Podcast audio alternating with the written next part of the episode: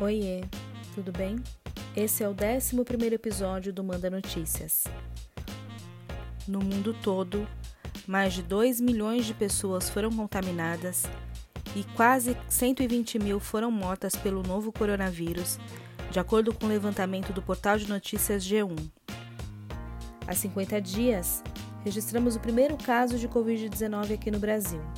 Ontem, dia 14 de abril, o ministro da Saúde divulgou na coletiva de imprensa o número atualizado de vítimas da pandemia. São 25.262 casos e 1.532 mortos. O maior número de notificações de Covid-19 está aqui em São Paulo. São 9.371 casos confirmados e 695 mortes. Em menos de dois meses, perdemos muitas pessoas e provavelmente perderemos muitas outras. Por isso é importante manter o isolamento social e todos os cuidados com a higiene. Mas há um grupo de pessoas que precisam ainda mais de atenção nesse período de pandemia. De acordo com dados divulgados no site do Ministério da Saúde, dos 1.532 mortos, 73% tinham pelo menos um fator de risco, como cardiopatia, diabetes pneumopatia, obesidade, asma, entre outros. Do mesmo total, quando avaliado a faixa etária das vítimas, 73% tinham mais de 60 anos.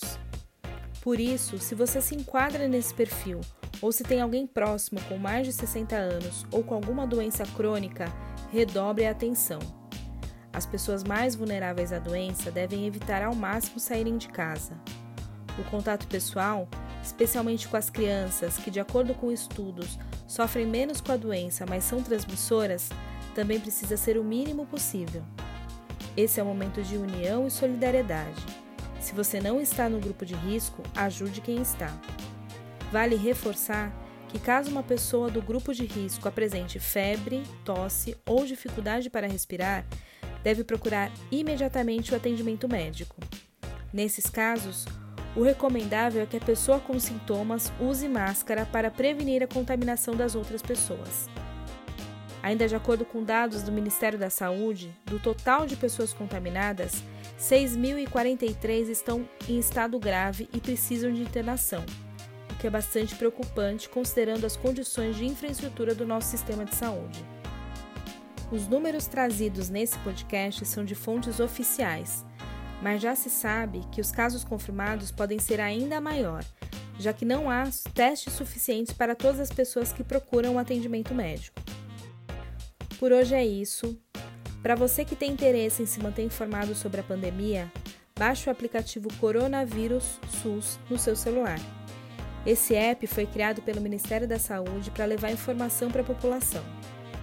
E lembre-se, se você recebeu esse áudio de um amigo e quer ser incluído na lista de transmissão oficial, manda uma mensagem para o número 11 9 8336 0334.